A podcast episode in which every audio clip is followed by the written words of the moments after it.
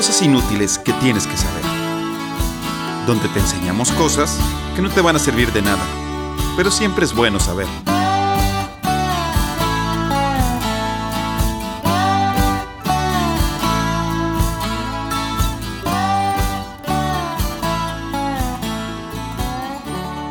Y estamos en un miércoles, esperemos que miércoles, más de cosas inútiles que tienes que saber en su segunda temporada, segundo capítulo. Y en algún momento Mario Alberto va a mandar un WhatsApp diciendo, ya no hay que contar los capítulos. Y pues bueno, No, aquí sí está está Mario bien. Alberto. No, la última vez que dijimos ¿Por que qué, los- ¿Por qué dijimos que los teníamos que contar? No me acuerdo, güey. porque llegó Por si los en que queríamos, por si los que- no, por si lo queríamos sacar ya en otras. O sea, Sí está bien para serie. llevar la cuenta de cómo Mauricio no sabe usar el micrófono y sigue haciendo moviéndose de frente para atrás. Bueno, eh, Sí, pero porque así es como va a estar hablando. todo. 53 capítulos y sigue haciendo lo mismo. Pero bueno.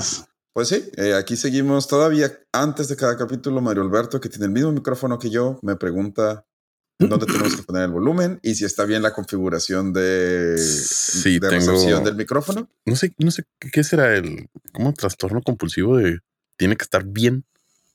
No sé cómo No, se solo llama eres, eso. so- so- no, solo eres viejo. Toc, toc, toc. Toc, OCD, toc. Bueno, es pues tengo, tengo eso, sí, tiene que estar, el micrófono tiene que estar perfecto. Pero muchísimas gracias por acompañarnos un miércoles más de Cosas Inútiles en esta su segunda temporada, segundo capítulo de la segunda temporada. Así es, segunda temporada, gracias a ustedes. Mauricio, ¿ya dijiste hola? Sí, ¿verdad? Hola. sí, ya había dicho. Pero creo, después del efusivo de Mauricio. Vámonos. Muy bien, eh, hoy nos toca a Mauricio y luego a mí platicar de un tema y Mario Alberto nos dirá sus random facts. Está casi seguro que uno de ellos ya los dijimos. No, no Así sé, que- pero está padre, está padre. Mario Sí, Alberto. sí, sí, es para repetirlo. Recordar. Recordar, Vamos. perdón. se me fue eso. Ahí les va, les tengo tres random facts, pero el segundo sí está un poco extenso. Entonces tengo dos cortitos y el, y el bueno. Así que vamos a comenzar con algo muy leve. ¿Sabían que los camellos comen cactus? Sí, Ok. Sí. ¿Y saben cómo les quitan las espinas? Sí. no se las quita. Como no se las quitan, exactamente. No, no, se No lo sé, comen con todas las espinas porque, ¿por qué Ajá. no? Sí, ¿Ves? Vaya, simple. Sí, así de simple. que- Eso sí sabía. Siento que es como, como si el pescado lo comiéramos así, o sea, sin quitar las espinas de que, nada, pues dale una mordida así en medio al pescado y sin problema. Pues así se lo comen los ositos. Sí, sí. El otro día vi, no sé si es cierto, que cuando los osos comen miel, la famosa de que agarran miel, Sí. pues obviamente no se esperan a que se vayan las abejas. Ah, ah. O sea, el oso se come la miel con todo y las abejas. Wow. Sí. O sea, le saca más proteína. Vaya. No, y le están picando y es como el oso es como que, ujú. Sí, claro. Yeah, sure. claro, sí. Sí. Uy, este, este traía más veneno. O, o sea, es que lo peor igual ni sabe que le están picando, güey.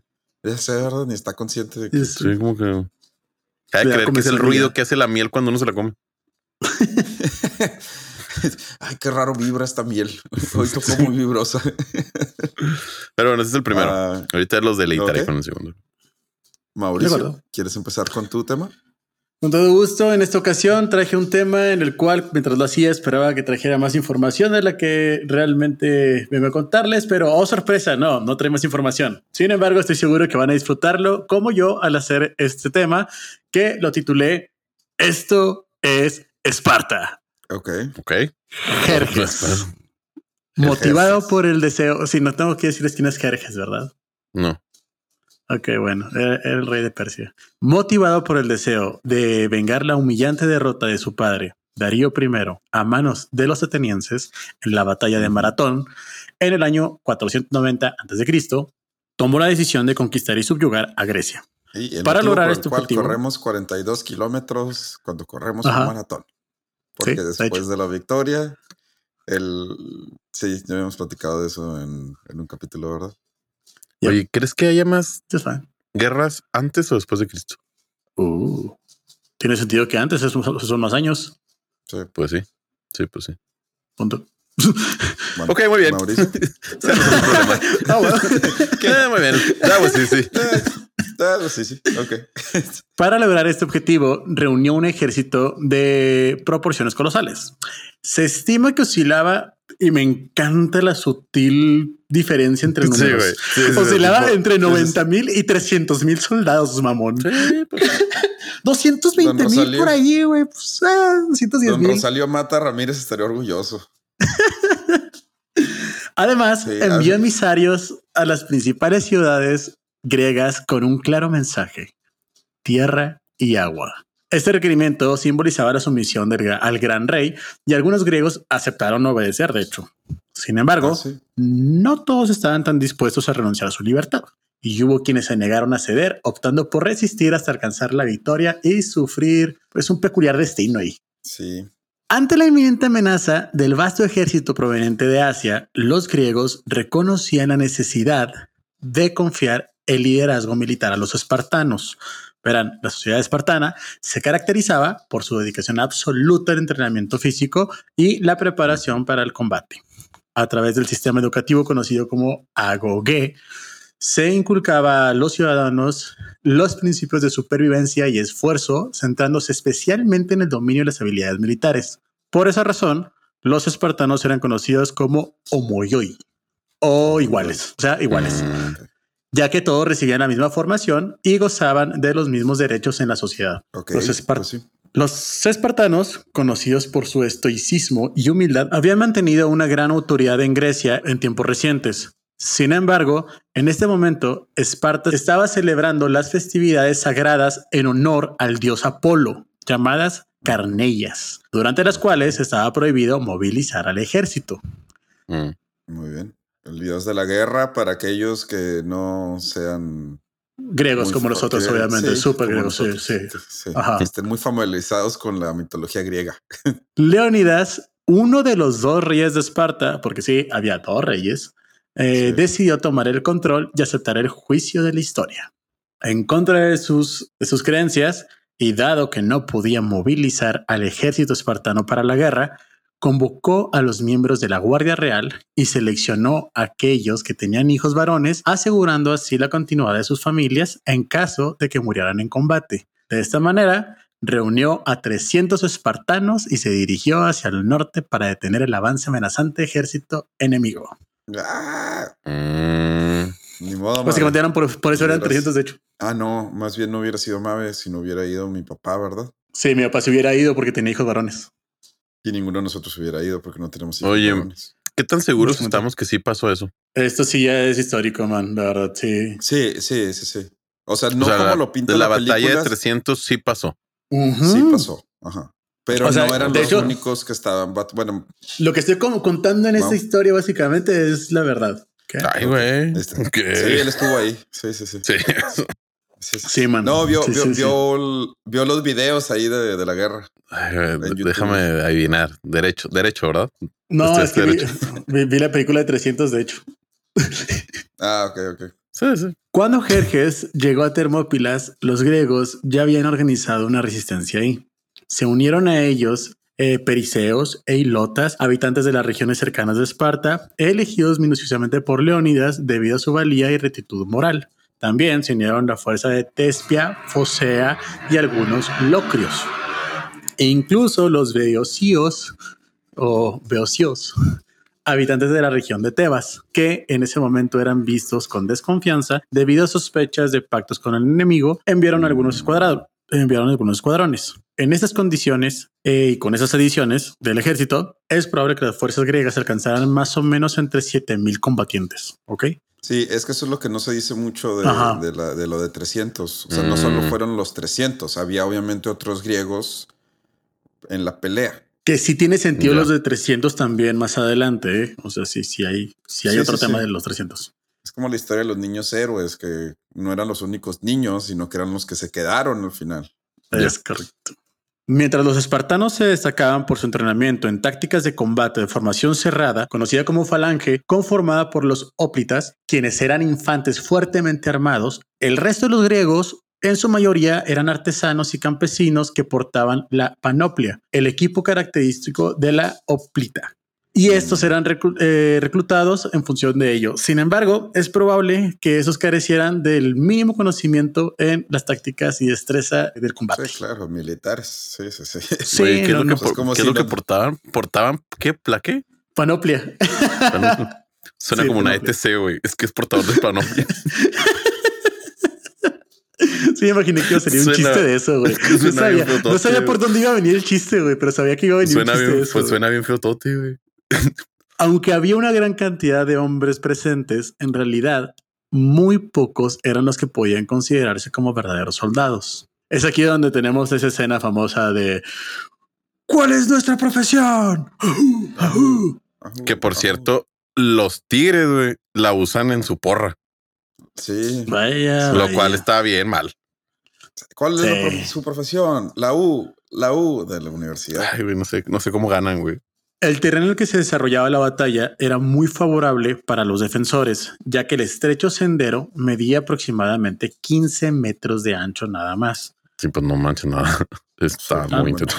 Ajá. No, y para la formación de ellos, pues es como. De falange. Sí. Jerjes, el líder persa, no creía que los griegos se atrevieran a enfrentarlo, así que esperó tres días confiando en que se retirarían. Pero el cuarto día decidió liberar su furia y lanzó a sus tropas de este, medos y sicios contra ellos. Se dieron órdenes de capturar vivos a los griegos. Los persas atacaron con determinación, confiando en su superioridad numérica, aunque los caídos persas eran reemplazados rápidamente por refuerzos, los guerreros liderados por Leónidas no parecían disminuir en la más mínima proporción y mantenían cerrada la retaguardia del desfiladero con su formación de falange. La lucha se prolongó durante todo el día y al final los griegos aún se mantenían firmes. Había terminado el primer día de la batalla y casi ni una sola baja por parte de los griegos. Qué intenso. Sí, ya sé. Pues es que ahí sí entra como que, es que pues son profesionales, ¿no? Así son. Pues sí. Sabes que eso Ujú. se dedican, o sea, no son campesinos Digo, contribuyentes. o sea, Prefiero que mi, mi profesión no me haga enfrentarme al ejército más grande que ha visto las islas griegas, pero bueno, que ha o sea, pisado la, la- a un ejército que es capaz de eclipsar el sol con flechas, pero bueno, o sea, sí. Si ya no hay más en la empresa, digo, sí, pues, yo me pongo si nada más ese puesto está libre. No, Inge, mire, yo, yo aquí me pongo la camiseta, Pues, yo vengo, Ahora sí que sí se pusieron la camiseta. ¿verdad? yo levanto el escudo, este, ahí pico persas, usted lo que Al enfrentarse a los persas, los griegos se reafirmaron en su creencia que los bárbaros eran esclavos, ya que no eran verdaderamente libres. Según su opinión, los Oh. persas estaban sujetos a la voluntad de su amo, el gran rey, Mm, y ok. eran enviados al combate sin que importara sus vidas. En cambio, los griegos luchaban por convicción defendiendo su forma de vida que consideraban resultado de la libertad. La lucha entre ambos bandos adquirió, a los ojos de los griegos, un carácter universal, enfrentando a muchos esclavos contra unos hombres libres. Las numerosas bajas entre los persas dejaban claro este contraste. Los hombres libres eran superiores a los bárbaros. Ah, Hay, un, hay una escena muy Uh. famosa de una, de una película de, de la guerra civil de Estados Unidos, donde a las personas Sí. afroamericanas que eran esclavos le decían: si peleas un año con nosotros, eres libre. Y hay una Órale. escena muy chida Ah. donde se le cumplió el- que el vato platica de que ya en enero soy libre y la batalla es en febrero y el vato va a la batalla y le dice a su Ah. compa: Oye, pero ¿y eres libre? ¿Qué estás haciendo aquí? Lo, no, vine a pelear como un hombre libre. Wow. Sí, Órale. está padre. Ojo, Quién sabe si haya sido cierto, pero está muy bonita la escena. Es Sí, con Mel Gibson, probablemente no sea muy cierta, pero, Sí, pero está padre. Está Sí, bonita. ya ves. Ya es que le puso falda a los, a los escoceses como 500 años antes de que hubiera pasado, pero bueno. no sabía eso. sí.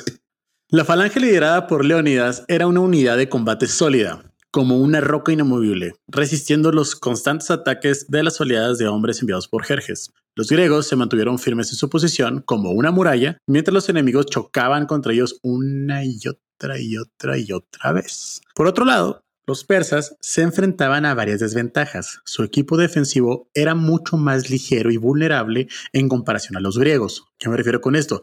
Casi no tenían armaduras, básicamente. Y Oh, además, la geografía del terreno les impedía desplegar su poderosa caballería. Digo, tiene sentido, si tienes el ejército más grande que hay, es un poco complicado que los armes a todos, o sea, eficientemente. sí, sí, sí, sí, sí. Ante estas situaciones, en el segundo día de la batalla, Jerjes decide, ahora sí, enviar a su tropa de élite. conocida como los Inmortales. Inmortales. Mm, Estos 10.000 hombres estaban mejor equipados que el resto de la infantería persa y sí contaban con armaduras decentes. No era que estuvieran feos ni deshechos o que fueran fantasmas o algo así. O sea, eran vatos normales que eran una pistola peleando y tenían armaduras chidas. Eso era todo. Sí, pero sí está para el nombre, los inmortales. Sí, Sí, para, un, mal. sí, para, Eso sí, para un batallón, así como que, ay, güey. sí me daría miedo pelear contra ellos, la Sí, verdad. sí, sí, sí. Si ya, si ya sobreviviste tres enfrentamientos, ya eres un inmortal. O No, dos. Sí, sí, sí. O sea, así que, ay, mira, pues este, esos son los persas y los inmortales. Ay, Sí. Sin embargo, a pesar de la intervención de los inmortales, la lucha resultó en innumerables bajas entre los persas. Su imponente ejército seguía atascado, incapaz de superar el pequeño grupo de enemigos que se mantenía firmemente posicionado en el paso. En ese momento, un factor inesperado entró en juego en la batalla. Al atardecer del segundo día de combate, un griego llamado Efi- Efiatles reveló a Jerjes la existencia de un sendero secreto que permitiría rodear la posición de los griegos y abrir, abrir un camino al paso de- defendido por Leónidas. Mm, No hay background de si realmente este, esta persona era deforme o algo por el estilo. Hasta donde tengo entendido, no. Era una persona normal, pero sí era un traicionero. Mm, Los persas marcharon durante toda la noche y al amanecer llegaron por fin al lugar, donde se enfrentaron a un grupo de fosenens- fo- focenses que estaban ahí para defenderlo. Los vigías focenses confirmaron a Leónidas el que al inicio del tercer día que la muerte se encontraba ya muy cerca. El rey espartano decidió liberar a la mayoría de los hombres bajo su mando y se quedó solo con 300 espartanos y algunos voluntarios que eligieron compartir el destino del rey. Ojo aquí porque es bueno, ya nos cargó la fregada, pero ustedes quedan liberados, pueden regresar a sus casas, no se preocupen, no hay traición aquí, yo los estoy liberando. Y se, quiso, se quisieron quedar. y, los que se quisieron, pues quedó- los espartanos dijeron, ni madre, pura madre que me voy, yo me quedo con ustedes, mi rey, y otros dijeron, sí, nos cayó bien Leonidas, nos quedamos también nosotros a pelear. Mientras los aliados se retiraban para dar aviso del avance persa y proteger a sus propias ciudades, Leónidas y sus hombres se quedaron en las Termópilas esperando con calma el desenlace. En la mañana siguiente, Jerjes ordenó a sus hombres cargar y desalojar el paso. En respuesta, los griegos ahora sí abandonaron su posición defensiva y se lanzaron al campo abierto en busca de un enfrentamiento final con la muerte. La batalla se volvió extremadamente violenta y hubo más bajas griegas en ese lugar y ese día que en todos los combates de los días anteriores. Sí. Junto a ellos también cayó un gran número de persas, by the way. Los griegos peleaban con una furia desesperada, sin albergar ni una sola esperanza. Aunque sus armas estaban abolladas y sus lanzas rotas, continuaron el combate cuerpo a cuerpo únicamente con sus espadas. La determinación feroz de los griegos era tan intensa que Jerjes, ya desesperado, decidió terminar, bueno, no desesperado realmente, era como ya, ya harto, Mm, decidió sí. terminar con los supervivientes mediante una lluvia de flechas, para evitar que las bajas de su propio ejército siguieran aumentando. Leónidas y sus hombres lucharon hasta el último suspiro sin rendirse.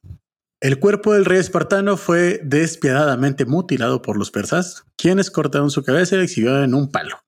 Para ellos, Leónidas era el culpable de la muerte de muchos de sus compañeros. Sin embargo, él y sus hombres se convirtieron en héroes inmortales por su sacrificio, símbolos de valentía y dedicación, y alcanzaron la gloria eterna. Su gloria perdura Uy. como los guardianes de las Termópilas. Nice. Sí me hubiera gustado traer un plot twist algo por el estilo, pero no, sí, esa es la historia ya. No, sí vimos la película. Ajá, Sí, sí, sí. No, o sea, o sea el, el plot twist, por ejemplo, a diferencia de la película, el, el paso ese que, que les dicen, pues sí estaba resguardado por otros griegos. O sea, Ajá, de hecho. Y había En la película- incluso en la, en la retaguardia. bueno, muy bien. Pues de ahí vienen palabras como el efecto Termópilas. Es Mm, correcto. sí. Usamos mucho en el H, sí es cierto. Sí, Efecto termópilas. Es que me quedé pensando eso, ¿qué hubiera pasado si hubieran ganado? sí, ¿verdad? ¿Qué hubiera pasado si hubieran ganado los persas? O Pues ganaron los sí, persas, ¿no? No, sí, pero eh, eh, eso logró que detuvieran a los persas lo suficiente para que los griegos se reagruparan y luego después pudieran vencer las fuerzas Mm. persas y Persia no se, no se hiciera con toda Grecia. Por eso es tan no sé importante esa batalla. Ya, ya. Muy bien, eh, ¿les parece si vamos a una pausa y regresamos con el random fact de Mario Alberto y mi historia? Vámonos.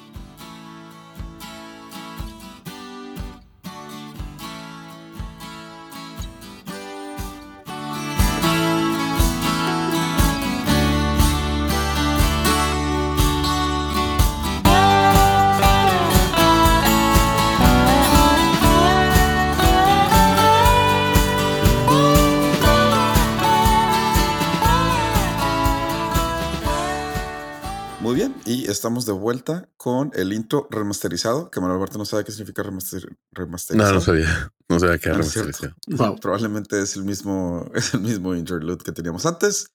Mario Alberto, ¿nos quieres decir tu segundo random fact? Ahí les va. Este está un poco raro y se trata de World of Warcraft. De Mauricio Wow. no vas a estar hablando, ¿eh? Wow. Yo sé. Oye, pero yo ni juego. Wow. No, pero porque dijo que World esto Or está raro. Warcraft. Ah. Es un juego, un juego de computadora que Así yo sé, es. amigos y amigas de cosas inútiles, que así como un servidor, ustedes tampoco saben qué p es World of Warcraft. Ah, yo digo que como un Que sí, 30% bastantitos se han de saber. saben. Ajá. Sí, sí. Espero que no. Saludos, Barry. Digamos que no. bueno, a los que sí sabemos que son las clandes, eh, ¿nos podrían explicar, Wisi y Mauricio, qué es World of Warcraft? World of Warcraft es un MMORPG, o sea, un Massive Multiplayer Online RPG, que es un... Humanos y orcos contra, contra maguitos también. Punto. Así es. Y tú No, pero eso no es lo tu importante. personaje, tú escoges un personaje, vives en el mundo de World of Warcraft, hay continentes, hay, entonces tú puedes caminar y puedes hacer lo que quieras. Eres un monito, subes de nivel, ganas skills, matas enemigos, te puedes juntar con gente, hay guerras entre clanes, bla, bla, bla. Muchísimas Sí. gracias, Wisi, por la explicación de qué es World of Warcraft. Básicamente es un juego de video en internet donde tú haces tu monito y tú tienes tu monito y tú puedes escoger si eres mago, si eres Ta- También había una movie, de hecho. Guerrero. Sale el actor de, de, de Ragnar Lodbrok. Sí, sí, sería una padre. Hijo, por cierto, una disculpa, mis amigos. Teníamos una tradición de ir a- al cine y cada quien escogía. Yo escogí esa, güey. Yo creí que iba a estar buena. Todavía me lo recuerdan. Perdón a todos mis amigos, a mi grupito de ir al cine. Bueno, pero total es un juego, es un juego en internet donde tú tienes tu personaje, ¿no? Y vas por la vida y es, pero es un juego muy grande, bastante grande. O sea, son muchos Sí, sí, sí. personajes Sí, es muy grande. Bueno, explicado lo anterior, déjenles cuento que en este mundo mágico virtual hubo una pandemia. Estás mamando, Ah, ¿verdad? Sí, sí, sí. Mm, No, no, no, no. Así es, una precuela del COVID allá por septiembre de 2005. Solo que aquí, pues sí actuaron rápido las autoridades y solo duró un mes. Ya. Resulta que hay una mazmorra. No me pregunte qué es eso, pero lo que sí investigué es que es Un como una misión. Sí, como una misión dentro del juego, como un capítulo. Lo que vendría siendo para los de los 90 es un mundo. Como que hay un mundo. Un mundo. Hay un mundo. Entonces, pues la gente va y quiere pasar ese mundo. Entonces, en ese mundo había un jefe final y ese jefe final lanzaba un hechizo llamado sangre corrupta. Corrupt Este Blood. hechizo acababa con la vida de los jugadores, se las iba disminuyendo. El hechizo estaba programado para durar un tiempo determinado y solo tenía efecto dentro del mundo, dentro de la mazmorra y nada más funcionaba esa cosa. Pero, Ok. pero, pues hubo un problema de programación y al mero estilo de. Wuhan, pues se salió de control. Ya que, No, no, Ah, no otra vez, al programadores Nunca nos equivocamos. ay, sí, qué raro, qué rarísimo. Porque una vez al mero estilo de Wuhan, porque fueron los animales. En ese juego, tú puedes tener una mascota y la mas- las mascotas, los animales, fueron los culpables de que saliera ese hechizo de ese mundo. Ah, Sí, me- porque todos me siguen hasta aquí. por el hechizo también. O sea, afectaban a los- a- por el hechizo, pero a ellos no les pusieron la programación para que se les quitara de esa manera y podían tener la enfermedad fuera de, ese, de esa misión. Así es. Entonces, en este caso, las mascotas de los jugadores, quienes hechizados con la sangre corrupta, que por cierto, sangre corrupta sería un nombre super mamón para los hijos de AMLO, pero bueno, pues como en el mundo normal, donde están los, esos mascotas salieron al mundo normal, donde están los millones de, de jugadores, literal millones, ¿eh? Y aquí es donde se pone bien raro el asunto. Resulta que este virus o error de programación, como lo quieran ver, atacaba parejo, pero como disminuía tu nivel de vida, solo era mortal para los personajes con poca vida a los que tenían poca vida, como el COVID y las personas de tercera edad. Ah. Güey, espérate, se pone, se pone peor. güey. Para hacer aún más dramático el asunto, el hechizo también atacaba a los personajes secundarios del programa. O sea, los que están ahí como que de decoración, te platican Sí, algo, NPCs. te venden Sí, sí, sí. algo, la enfermera del Pokémon Wow. Oh. O el honguito de Mario Bros que te decía que grabes el juego. ¿Se acuerdan? Entonces, Sí, esos sí, sí, personajitos. Ok, estos personajes se contagiaban Conocidos y como podían NPCs. contagiar. pero no se morían, eran inmunes. Ok. Ah, Entonces, esto hacía un desorden de propagación del virus, como las personas sanas del COVID. Ah, Ok. ok. ¿Sí me explico? Tienes razón. Sí, sí, sí. Para estos momentos, el World of Warcraft tenía eh, por la empresa Blizzard, que es la misma de StarCraft, ¿no? Sí. Y es lo mismo de Mm, Diablo. Ah, no sé, no conozco, pero StarCraft. Bueno, Sí. Esa empresa tenía- StarCraft. dos millones de jugadores en el 2005 y almacenaba su información en servidores, de los cuales tres fueron infectados con este virus. Pero prepárense, No porque al mero estilo de la Sedena y sus vacunas, hubo personajes que ofrecieron sus servicios a los jugadores infectados, Ah, no porque eran de esos que dice Wisi, de digo Mauricio, de magos que curaban. Eran los healers. Sí. Personajes nuevos con bajo nivel escaparon a lugares donde no hubiera el virus. No. Güey, había personajes que tenían muchas monedas y compraron curación, compraron vida, güey.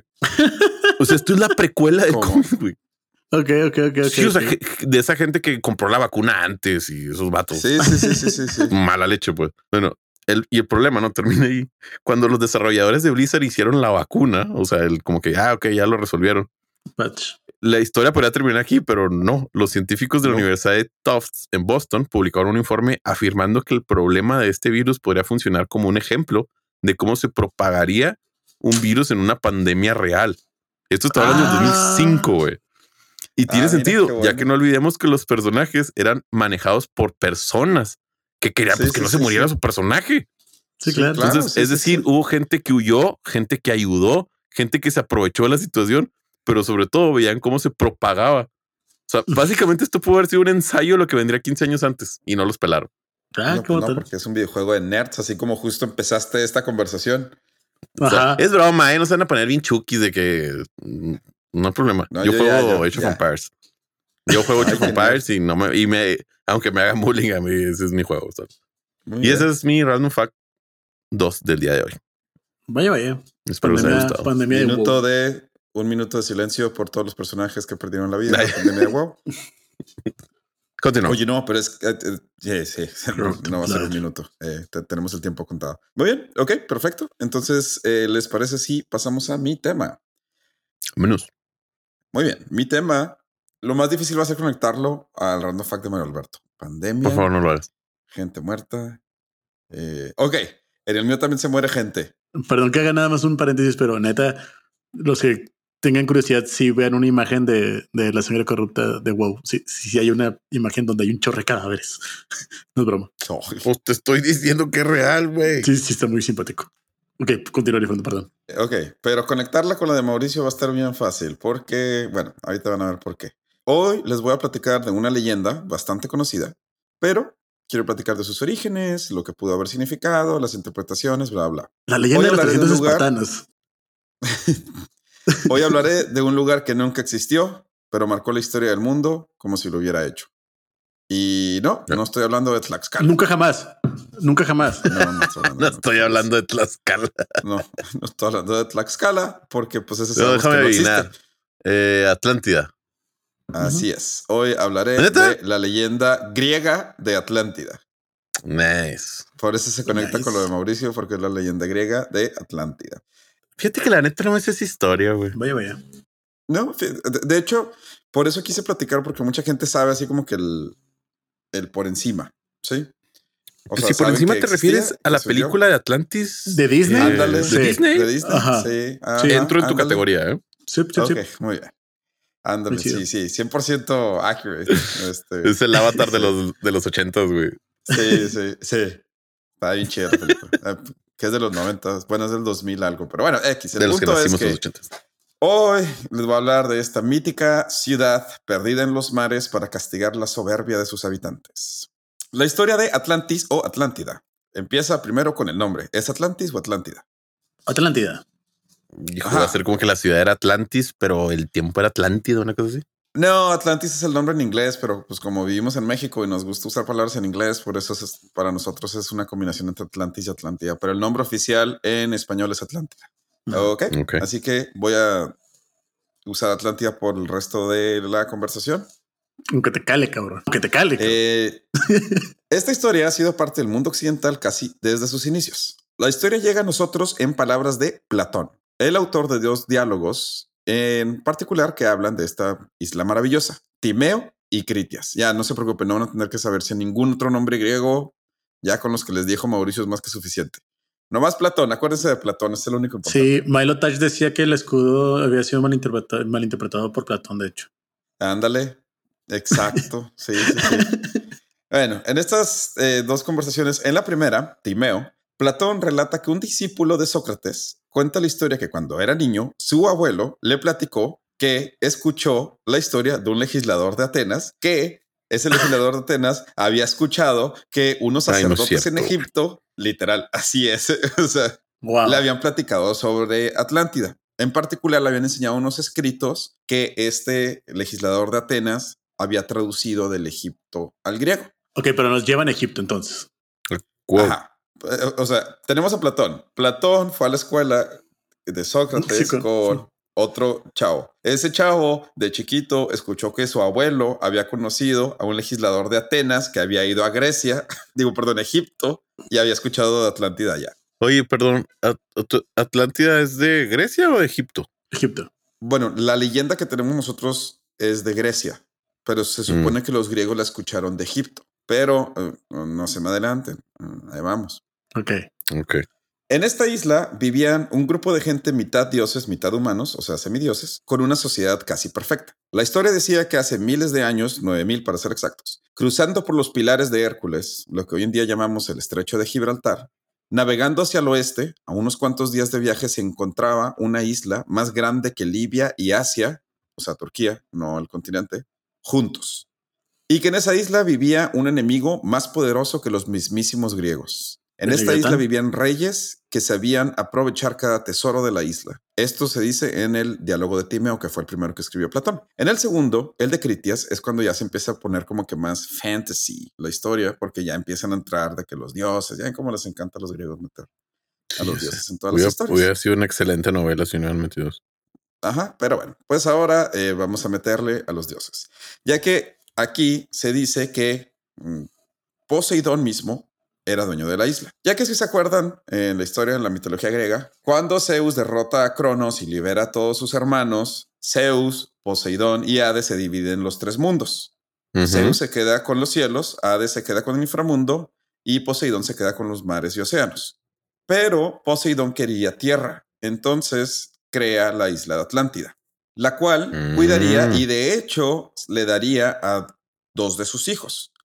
Eh, ahorita les, les platico lo de los hijos.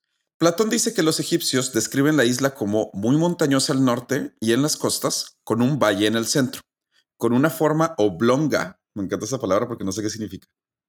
O sea, no sé qué significa, pero sí sé qué significa. ¿Sabes? O sea, oblongo es como que no es una, es como circular, pero no, así como con un chipote. La isla medía Sí. Supuse que era un elipse. Eh, eh, bueno, es como un elipse, pero con, tiene como así un, un cachito saliendo de otro lugar. Como la isla de Chipre. ¿Has visto la isla de Chipre? Sí, claro. Ah, eso significa que no. Ok. La isla medía aproximadamente 555 kilómetros de largo y 370 kilómetros de ancho. ¿Está grande? Pues por eso te digo, Libia y Turquía juntos. Ok. Poseidón daría a la isla a sus hijos gemelos Atlas y Gadeirus. Así es, Atlas el mismo que carga el planeta en su espalda. ¿Por qué? Pues porque sí. O sea, Atlas básicamente Nuevo León, güey. o sea, de tamaño. Más o menos, ¿no? 500 y 300. Sí, no, no sé, no sé buenas matemáticas. Yo supongo que es Nuevo León. Ahorita lo checo en lo eh, que platicas. En lo que platico. El dios del mar, Poseidón, construyó la montaña más alta de la isla para dársela a Atlas como regalo. La isla y la montaña serían rodeadas por tres, bueno, la montaña más bien sería rodeada por tres fosas, así como las de los castillos, cada una más grande que la anterior, y entre ellas habría islas en forma circular donde pudieran construir edificios. Los Atlantes, gentilizo oficial y aprobado por la RAE. Ok. Así es, hay un gentilicio para la gente de Atlántida. Construirían un gran canal que daría al mar, puentes para conectar cada una de las montañas y las islas. Cada entrada a la isla era resguardada por torres y puertas de hierro que se podían abrir y cerrar solo desde adentro.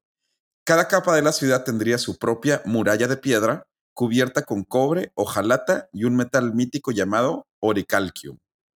Oricalquio. O sea, O sea, es como el vibranium de nosotros o la adamantium sí, de nosotros. Vaya, vaya. A ver, no, una vez más para los. Son los Mortales metales.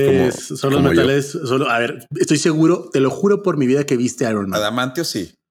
No hay forma que no hayas visto Iron Man. Mm, tal vez. O X-Men, o X-Men, güey. Sí, ya me acuerdo. Adamantio es el que Ajá. tiene Wolverine. Wolverine en sus garras, sí. Ajá, Ok, muy bien. ¿Y cuál es el otro? Vibranium, que también es de, de Marvel, de hecho, eh, o sea, también sale. Vibranium es el de Pantera. No sé, la verdad. Black Panther. Creo que sí, creo que sí. Que Sí, sí. lo- es el- Sí, creo que por sí, eso sí, son sí. tan fuertes en Ahí está, Black sabe más que yo. Bueno, ahí está. pues, Eso, por eso este eso se no llama se discute nunca, pero gracias por Ah, afirmarlo. Wow. wow. Uy, sí, perdón, continúo con tu historia. Ah, Ok, perfecto, muchas gracias. Eh, según la leyenda, 9000 años antes de que el legislador de Atenas le platicara al abuelo del estudiante de Sócrates que escuchó Platón, los atlantes habían expandido su imperio más allá de su propio continente, habiendo conquistado, porque se considera Atlántida como un continente, el continente perdido. Habían conquistado partes del norte de África y el sur de Europa, o lo que se le llama el mundo conocido para los griegos. Pero una rebelión masiva sumada a un terremoto acabaría con todos los atlantes en África y Europa y hundiría Atlántida al fondo del mar para nunca volver a ser vista. Vaya, vaya. Esta es la ¿Pero leyenda. un qué? Esta es ¿Un, la un his- qué, perdón? un terremoto masivo. Ah, ok, ok. Un terremoto. O sea, se supone que hubo, haz de cuenta, un levantamiento de los esclavos en, en Europa y África. Y al mismo tiempo hubo un terremoto tan grande que hizo, o sea, que hundió la isla. Eso es lo que dice la leyenda. Esta es la historia que nos cuenta Platón y casi es el único registro que existe de la Atlántida. Todo lo que viene después está basado en lo que dijo Platón. Todas las demás historias que tenemos de Atlántida están basadas en estos dos diálogos de Platón, excepto por existe un escrito que alguien más, aparte de este filósofo que probablemente andaba muy high o no sé qué se habrá metido para escribir de Atlántida, habla de algo llamado Atlantis. Eh, les iba a poner el nombre, pero es un nombre griego, eh, muy complicado. Es un historiador que se supone que visitó Egipto también, escuchó la historia de Atlantis, años, o sea, siglos antes de Platón. El problema es que solo tenemos un fragmento del relato. O sea, no tenemos el relato completo, nomás tenemos fragmentos. Y en ellos se habla de una isla. Ah, bueno, e- este, este griego descubrió la isla porque estaba haciendo una investigación genealógica de los hijos de Poseidón. Y dice que... Sí. Porque sí, pues porque, ¿por qué no? O sea, Es que me imagino la, re- la, el la requisición de recursos, güey. No, es que necesito hacer investigación de los hijos genealógicos de Poseidón. Pero en este se menciona de una isla en la que viven descendientes directos del dios. O sea, si, este escrito no existiera, entonces es como que no, pues sí, todo es invento de Platón, pero como existe este escrito que no está ligado a la escuela de Sócrates o, o de lo de, de- o con Platón, entonces es como que, uy, hay dos historias que hablan de esta isla mítica de descendientes Sí, de sí, sí. Poseidón. Oye, pregunta, tal vez un poco tonta, pero Sí. entonces Platón y Sócrates también creían en esto de los dioses. Sí, todos. O sea, era su religión. Sí, sí. O sea, yo- sí, o sea, creían. No, no, o sea, ok. O sea, la respuesta a pregunta es sí, era su religión. Sí. El hecho de que tuvieran esa religión no quiere decir que no pudieran tener el entendimiento de que necesitaban conocimiento para entender las que- situaciones externas. Ah, o sea, O sea, eso es lo que a veces los, no sé, podemos decir que los pilares de la filosofía y creían en eso. Sí, Y creían. sí. pero pues era O sea, parte de eso. poquito- Se me hace un poquito raro, pues, nomás. Digo, Sí, a mí No, también se me no, hace cada, un quien, poquito raro. cada quien su religión, ¿verdad? Sí. Sí, Yo después sí. de haber insultado a la gente con religión. No, no, no, adelante, adelante. Sí, creemos en Poseidón, adelante.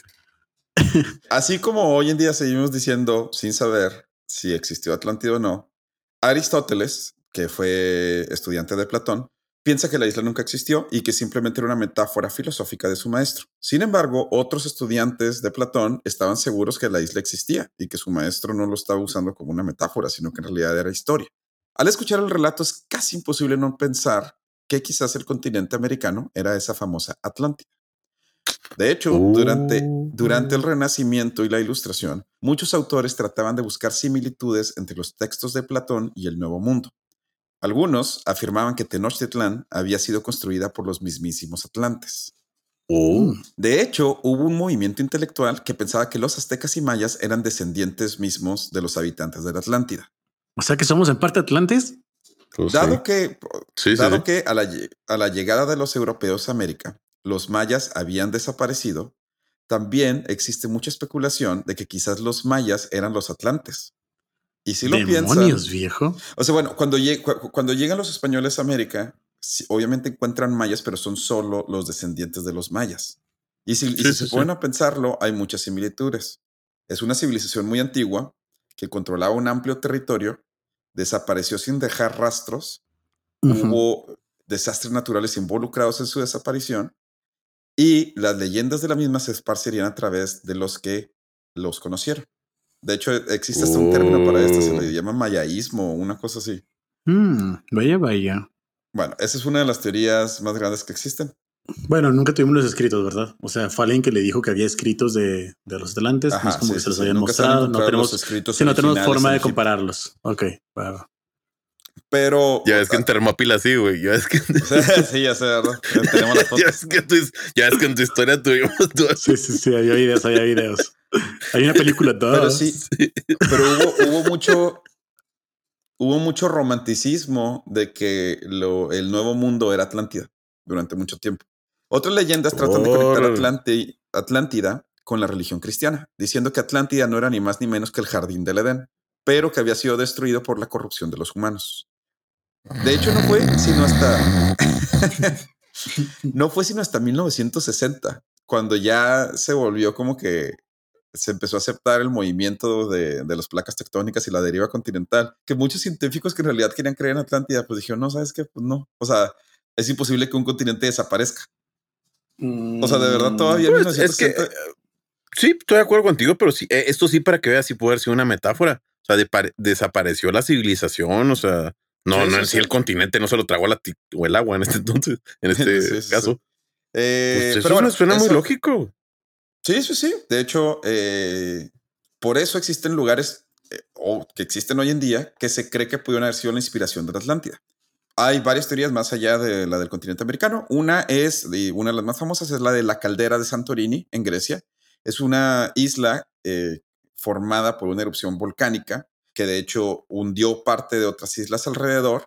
Y aunque el tamaño no coincide, pues por lo menos el que es montañosa y el que hubo un desastre natural que destruyó parte de la isla, sí. También se ha hablado que Sicilia, Córcega y otras islas del mar Mediterráneo. De hecho, una de las islas mediterráneas también favoritas para esto es la de Creta, que cayó poco después de la edad de bronce. Se dice que Platón estaba tratando de advertir de los problemas de la democracia, ya que Creta era una civilización demócrata cuando todavía no era tan popular la democracia en el mundo occidental. Uh, Las similitudes son que Creta es una isla, al igual que Atlántida, con una geografía bastante accidentada, al igual que Atlántida. La civilización que vivía en ella, la civilización minoica, eran grandes navegantes que dominaron varias tierras del Mediterráneo y se supone que Minos, el primer rey de Creta, era considerado descendiente de Poseidón. Poseído, mm, me imaginé. Además, la decadencia de la isla coincide con una erupción volcánica de la misma. Si no salimos del Mediterráneo y, como dicen los escritos, pasamos los pilares de Hércules, nos podemos encontrar con las Islas Canarias, las Islas Portuguesas de Madeira o las Islas de Azores. Todas estas islas tienen en común que son islas bastante montañosas y que están más allá del estrecho de Gibraltar. Por último, Ok. otra de las teorías apuntan más al norte, en una tierra llamada Doggerland. Era un pedazo de tierra que conectaba Gran Bretaña con Europa y se cree que desapareció en un mega tsunami aproximadamente 8000 años antes de Cristo. Entonces, ¿a poco estaban unidas? No sé eso. Todavía, todavía no está 100% comprobado, pero existen ya cada vez más pruebas de que hubo un tiempo que estuvieron unidas por una tierra conocida como Doggerland. Este evento lo que tiene es que sí fue un día esa parte de la Tierra y pasó más o menos por las fechas que comentan los escritos de Platón. Pero bueno, aunque en realidad nunca sabremos si la Atlántida existió o no, no cabe duda que su impacto cultural perdura. Hay una cierta fascinación de la raza humana de disfrutar estas historias de utopía y perfección, pero que al final terminan siendo destruidas por una calamidad del planeta. Vaya, vaya. Esa es la historia de padre. la Atlántida. Me agrada la idea de que pudieran ser los mayas. Sí, ahorita me gustó mucho la idea que pudieron ser los mayas. Es que de hecho cuando Pues- lees la descripción, no se las puse aquí, pero busquen la descripción de Atlántida, o sea, se escucha casi, casi como Tenochtitlan, haz de cuenta. O sea, tenía un Mm. castillo central y luego había otros castillos y luego había barcazas y había canales y ríos. O sea, estaba interesante. Hay otros lugares donde haya pirámides. A mí siempre me ha llamado la atención la similitud de la pirámide de Egipto con las pirámides que tenemos nosotros. Sí, que es. Egipto. Pirámide, es este, pirámide. También en ¿Pirámide el qué? sudeste asiático. sí. Pero lo es que voy es una cosa bien- Sí está extraño que sea la misma figura geométrica, güey. Pues no, porque si pones bloques juntos, lo más fácil es hacer una pirámide. No, eso era un cono, güey. No. ¿Cómo ¿Cuadrado? ¿Cómo? ¿Por qué lo harías cuadrado? En, si en la base. piezas cuadradas, es, la- es la forma más fácil de ingeniería. Pues es un Pero, cuadrado. para a la empezar, base, ¿por no qué tienes sería que- cuadrado, güey? porque Pues una es la figura forma igual, más fácil de hacer una estructura hacia arriba. No, güey, no. O se Porque, porque el problema, el problema de los parte. circulares es que tienes que. que, que las piedras Te tienen que ser circulares. Es más fácil. es Sí, más sí, fácil sí, sí, sí. O sea, entiendo eso, pero Que no queden espacios. sí. Eh, a lo que voy es que se me hace extraño que tenga su, su vértice, o sea, que sean triángulos con base cuadrada. O sea, el hecho que hayan pensado en dos figuras geométricas, que es el cuadrado y el triángulo, para hacer un edificio, lo cual hace una pirámide, se me hace raro que se les ha ocurrido a los dos en diferente continente. Sí, o sea, ¿por qué no hacer No soy torres? ingeniero civil. Sí. No soy ingeniero civil, pero según mi entendimiento es que es de los es de las edificaciones más fáciles de construir. Bueno, tendremos O sea, que inventar- invitar a un ingeniero civil un que nos explique civil, lo, porque- lo imbéciles que por- somos en hablar. Porque de- definitivamente un, un desarrollador de aplicaciones de iOS, un ingeniero industrial y un abogado no somos expertos en no no tienen somos ni idea de lo expertos que en- están hablando. ni en nuestras cosas. y. Eh, bueno, ¿les parece si hacemos una pausa y regresamos con el tercer random fact de Mario Alberto? Va.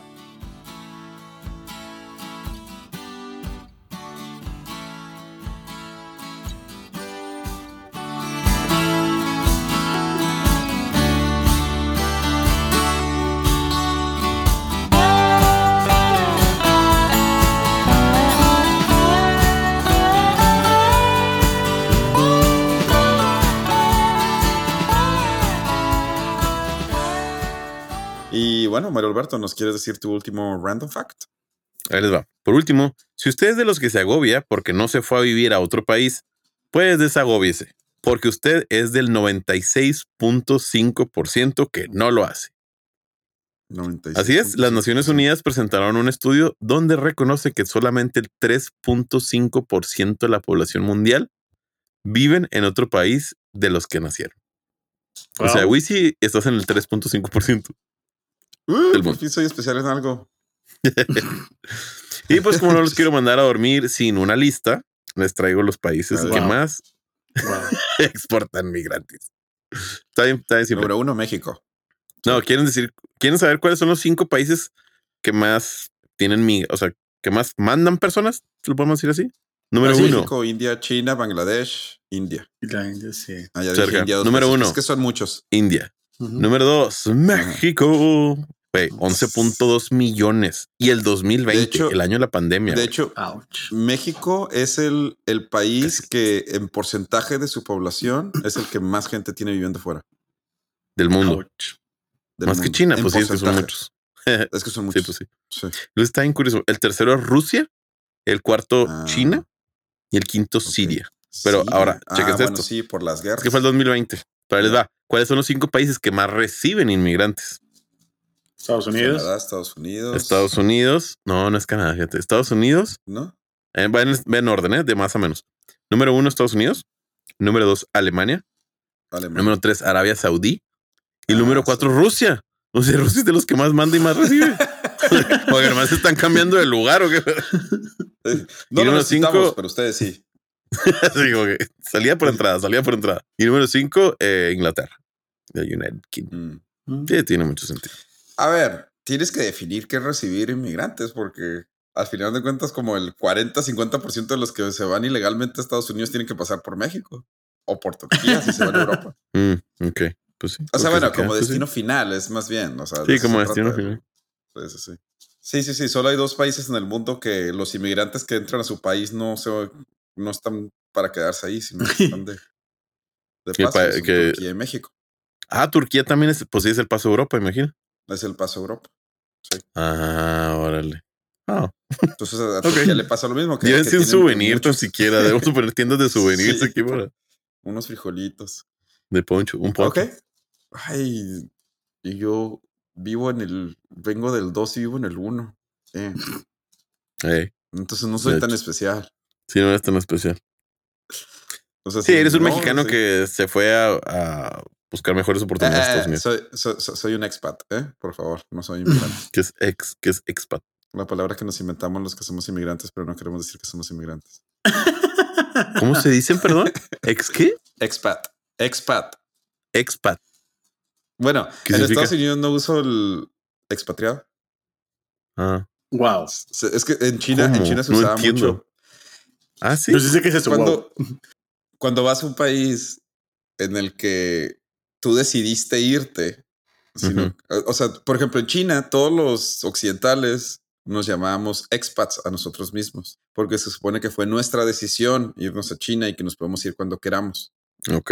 No inmigramos, porque inmigrar generalmente lo haces para largo plazo y porque Sí, se tu requiere. o Pues. tu vida te... Sí, ajá. Sí, y como sí, expat se supone que es un término que se inventó la gente blanca. para No, o sea, no, realmente, o sea, no realmente es un término, sí es un término realmente y además es la persona que decidió por su propia voluntad salirse de su país para trabajar en otro listo. Eso Pero, es. pues todos lo hacen por su voluntad, pues si no es esclavitud. No, hay quienes lo hacen por necesidad. Por ejemplo, los sirios. Sigue siendo voluntad. Sí, pero no te quedas, sí, Sí, te entiendo. pero- Estoy haciendo el abogado diablo, o sí sea, entiendo, sí sí. entiendo. Sí, sí, sí. O sea, Sí, si sí, yo sí, mañana sí, sí, quisiera, sí. me puedo regresar a México. O sea, Sí, yo no I estoy escapando de nada it, en yeah. México. Sí, sí, sí, sí, sí. Por eso soy expat, no inmigrante. Ah, pues está chido. Muy bien. No sabía el término. Muy bien, ahí tienen un término. Este, no nos, por favor, no nos eh. Clasifiquen. No, ¿cómo se dice? Ah, sí. Pinche white chicken. Citen. Ah, ok. Una, dos, Citen, no nos citen. No, no nos citen en nada, por favor. Este, recuerden que, que no sabemos de lo que hablamos. Eh, ¿Algo que quieran decir antes de despedirse? Nada, muchas gracias por escucharnos y nos vemos el próximo miércoles. Muchas gracias. Mauricio. Nos vemos en la siguiente. Bye bye. Chao, chao.